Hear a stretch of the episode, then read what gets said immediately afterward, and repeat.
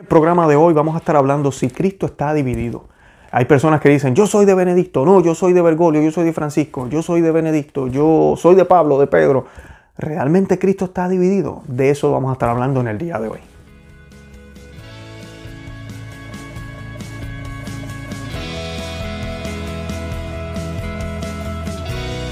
Bienvenidos a Conoce, Ama y Vive tu Fe. Este es el programa donde compartimos el Evangelio y profundizamos en las bellezas y riquezas de nuestra fe católica.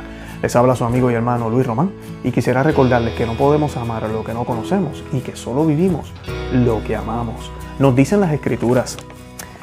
Hermanos, en el nombre de nuestro Señor Jesucristo, yo los exhorto a que se pongan de acuerdo, que no hayan divisiones entre ustedes y vivan en perfecta armonía, teniendo la misma manera de pensar y de sentir porque los de la, familia de Chloe me han contado que hay discordia entre ustedes.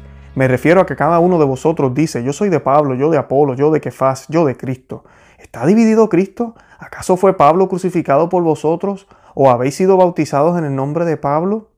Doy gracias a Dios por no haber bautizado a ninguno de vosotros fuera de, de Crispo y de Cayo. Así nadie puede decir que habéis sido bautizado en mi nombre. Ah, sí, también bauticé a la familia de Estefanas. Por lo demás, no creo haber bautizado a ningún otro porque no me envió Cristo a bautizar, sino a predicar el Evangelio, y no con palabras sabias, para no desvirtuar la cruz de Cristo, pues la predicación de la cruz es una necedad para los que se pierden, más para los que se salvan, más para los que se salvan, para nosotros es fuerza de Dios. En el programa de hoy voy a estar discutiendo este texto y quisiera eh, que habláramos un poco de esto porque estamos viendo un fenómeno entre grupos en la iglesia. Cada día son más los que se dan cuenta de todo lo que está sucediendo en la iglesia. Y sí, es un escándalo. Tenemos un pontificado eh, que no está siguiendo la sana doctrina, que no está siguiendo el magisterio. Eso no es secreto. Y los que no se han dado cuenta es porque no quieren ver, no lo quieren aceptar o tienen una concepción errónea de lo que es el magisterio de la iglesia, de lo que es el Papa. Por eso nuestro canal se llama Conoce, ¿verdad? Ama y vive tu fe. Porque hay gente que no conoce su fe y piensan que todo esto está bien, que todo esto es normal, que el Espíritu Santo guía al Papa, no, no importa lo que haga. Si hoy decidió tomarse un café más negro que el de ayer, eso es el Espíritu Santo. Básicamente eso es lo que algunos dicen por ahí. Eso nos convertiría en una secta. Pero, pero eso es lo que algunos creen y piensan que eso es 100% católico cuando el Concilio Vaticano I, sí, hubo un Concilio Vaticano I, niega completamente eso. Y de eso hemos grabado algunos videos, voy a estar colocando los enlaces en la descripción, ¿verdad? Ese no es el tema. Pero el tema de hoy es si estamos divididos, si Cristo realmente está dividido. En términos reales sí lo está lamentablemente, en términos aquí en la iglesia. Dentro de la iglesia estamos divididos lamentablemente y eso es obra del demonio.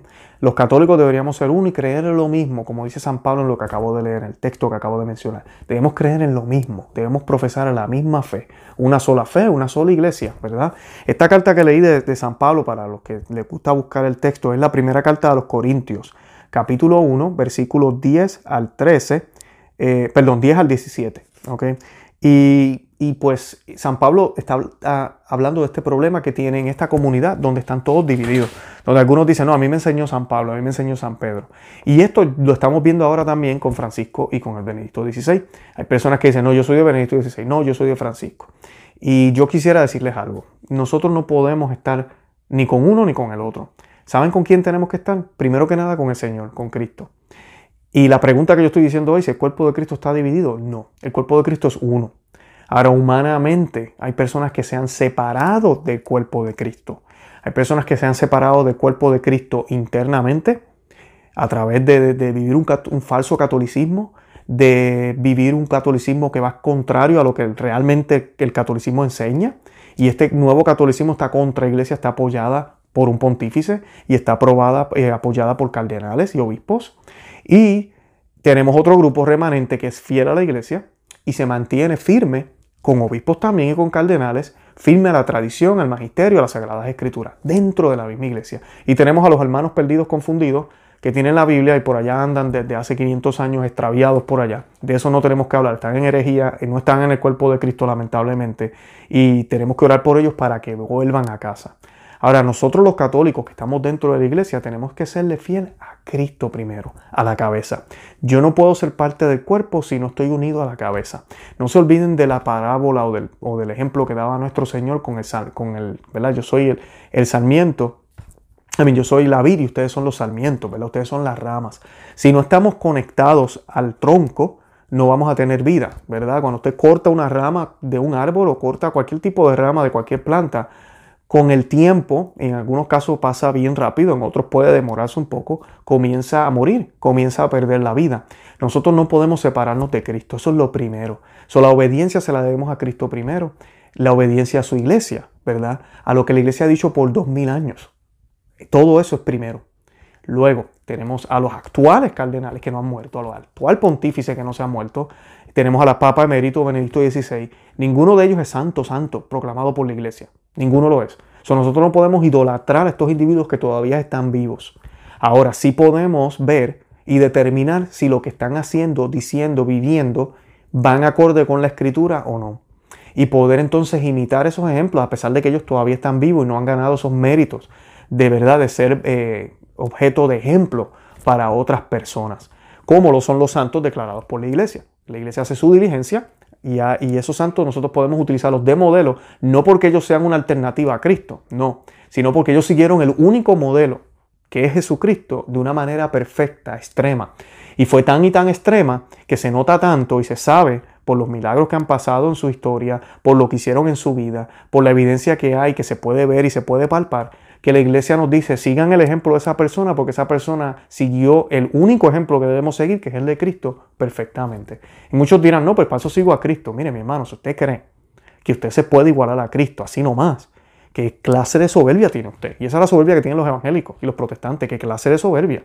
No, mi hermano, usted tiene que ver cómo lo hicieron otras personas. Tenemos a la Santísima Virgen, tenemos a los apóstoles, tenemos a los santos, como ya mencioné ver cómo ellos lo han hecho. Y esa es la manera en que siempre lo hemos observado. Es la manera en que los judíos lo hacían en el Viejo Testamento. Y es la manera en que nosotros lo vamos observando y vamos mirando ese camino de la perfección. Pero todos vamos siguiendo a Cristo. Ahorita en la iglesia hay personas que dicen, no, yo soy de Benedicto XVI, no, yo soy de Francisco. Miren, yo les puedo decir algo. Ya hicimos un video sobre papado. Usted tiene que orar por ambos. Tenemos que orar por ambos. El Papa en la silla ahorita mismo es Francisco. Ese es el Papa. Tenemos a Benedicto XVI que, está hablando cuando puede y las razones por las cuales renunció, hay muchas especulaciones, muchos, muchos rumores, muchas cosas. Yo tengo también mi opinión, pero eso no cambia a mí mi manera de pensar. Yo no puedo pensar que Benedicto XVI fundó una iglesia dentro de la iglesia o se quiso quedar como papa secretamente y engañó a este grupo de gente y esta gente ahora están siguiendo a Francisco y ahora tenemos dos iglesias porque Benedicto así lo quiso hacer o porque Papa Francisco también lo quiso hacer así. No, la iglesia es una. Ahora, dentro de la iglesia sí hay una contraiglesia y es palpable. Es palpable, se ve claramente. Lo podemos ver en la manera en que se celebra la liturgia. Lo podemos ver en la manera en que ambas iglesias siguen al Señor. Lo podemos ver, una de esas iglesias usa anticonceptivo a todo lo que da. Sus comunidades no tienen casi niños. Otra, otras que son las tradicionales, como decimos, a mí no me gusta usar el término tradicional, ni progresista, ni liberal, porque somos católicos y ya. Yo no puedo decir, ah, yo soy tradicional, ya que eres liberal o modernista. Pero lamentablemente, para poder identificar estos, eh, estas eh, tendencias, tenemos que usar esos términos. Y en los grupos tradicionales usted va a una iglesia, familias grandes, personas que, que, se dedican a la familia 100%, con postura, modestia, y no es que eso te haga más santo, pero demuestra lo que tú estás creyendo. No todo puede ser solo en el corazón. Comienza en el corazón, pero se debe ver, se debe ver con las acciones. Si no, entonces vamos a caer en el luteranismo. Eso es lo que decía, con la fe solo basta. No, no basta solo con la fe, basta con las obras. Y la manera en que tú te conduces, tomas tus decisiones, hablas, te vistes, te peinas, eh, miras a las personas, lo que miras en la televisión, lo que observas, cómo rezas. Todo eso es testimonio de lo que tú llevas dentro de tu corazón. Porque así como yo amo a mi esposa y tengo mucho cuidado cómo le me expreso, cómo le hablo, si quiero decirle un poema, mira, yo, yo me preparo bien, yo quiero decírselo bonito, o un piropo, lo que sea, porque yo la quiero tratar a ella como mi reina, porque ella es mi esposa y yo la amo muchísimo. Es exactamente lo mismo con el Señor. Así que esto no, esto no es fariseísmo como algunos dicen, al contrario, esto es verdadera fe verdadera fe de interior y de exterior. Debe ser todo nuestro ser, dice la Sagrada Escritura. Esa es la iglesia que mayormente está identificada con Benedicto. Y tenemos la iglesia modernista que anda por allá hablando de que no hacen falta dogmas, no hacen falta doctrina, del falso clericalismo y todas estas babosadas que están saliendo de la boca de Francisco, donde ahora queremos una iglesia sin reglas, sin mandamientos, sin Biblia, sin nada, eh, simplemente que el Espíritu fluya y nos deje llevar al Evangelio como salga. Y eso es lo que se está predicando y a todo el mundo le encanta. Y nos dicen también que todas las religiones llevan a Dios, que el musulmán debe ser un buen musulmán, que el judío debe ser un buen judío. Es obvio, es muy claro el contraste. Si usted lee las Sagradas Escrituras, si usted lee el Magisterio, si usted mira lo que lo escribieron en los, concilios anteriores, es, amén, no hay que ser tan brillante para darse cuenta que hay una contraiglesia dentro de la iglesia. Es que eso, es, eso está pasando. Y sabemos que en las escrituras nos habla de la gran apostasía, de lo que va a suceder, pero la iglesia católica siempre va a existir, pero va a haber un remanente, es lo que se nos dice, va a haber un grupo. No sabemos si va a ser grande, va a ser pequeño, posiblemente va a ser pequeño, según las escrituras. Pero ese grupo pequeño está llamado a ser fiel a la iglesia en todo, en todo. O sea que yo no puedo decir que yo soy de Francisco, yo soy de Benedicto, o yo soy del de, Cardenal Müller, pero no del otro. No, yo soy de Cristo. Y como Cristo me dice a mí que tengo que seguir a su iglesia, yo sigo a su iglesia y oro por todos los religiosos de su iglesia. Así de sencillo. Ustedes notarán, yo no me pongo aquí a escoger a ninguno de los dos. Ahora, yo no cito aquí a Francisco para nada. Y si lo cito es para mostrar cuán errado está lamentablemente. Porque sí dirá algunas cositas. Jesús es el Señor. Ok, chévere. Eso lo dice hasta, hasta la nena mía de tres años puede decir eso. Pero cuando él se para en ese podio, uno espera palabras de claridad, de consejo, contundentes, donde nos lleve a esa dirección que necesitamos llevar en contra de lo que sea. Le va a caer mal a mucha gente, como pasaba con los papas anteriores, pero bendito sea Dios, el sumo pontífice se ha pronunciado. Eso es lo que queremos ver y no está pasando. Ahora es al revés, el mundo lo aplaude y los católicos nos quedamos estupefactos, porque es como que, ¿qué dijo? ¿Cómo? ¿Qué, cómo fue? ¿Que, ¿Que, cualquiera se puede salvar, que las religiones, todas las religiones son permitidas, que tenemos que obedecer a la ONU. Así nos quedamos todos en shock. Que, ¿Cómo fue? Indígenas en el, jardín del Vaticano haciendo un ritual. Eh, todo ese tipo de cosas que vemos y las mezcla con dos o tres que hace bien. Y mucha gente se deja engañar con todas las obras de caridad. Y les he dicho como cien mil veces, eso es importante, hay que hacerlo, pero es todo. Porque entonces hasta el satánico, yo sé de grupos satánicos que hacen cosas buenas. Si usted piensa que esos grupos hacen cosas malas, los masones tienen hospitales y tienen un montón de cosas y hacen obras de caridad. No, es por eso, por eso nada más usted no se salva. Es parte de. Claro que sí, es parte del trabajo, pero eso no es lo más importante. Lo más importante, primero que nada, es la fe. Y la mejor caridad que podemos tener con el hermano necesitado es proveerle el Evangelio. Luego de eso, la comida, todo lo demás que queremos darle. Pero si seguimos apagando el fuego con un poquito de agua y vuelve y se enciende el problema, no estamos haciendo nada. Por eso a veces estas obras caritativas son bonitas y me parece excelente. Y nosotros aquí en Conocemos a Fe apoyamos algunos lugares y bien. Pero, pero vamos a evangelizar para ver si algún día el hambre se va ahí, se acaba, entonces nos podemos ir a otro lugar.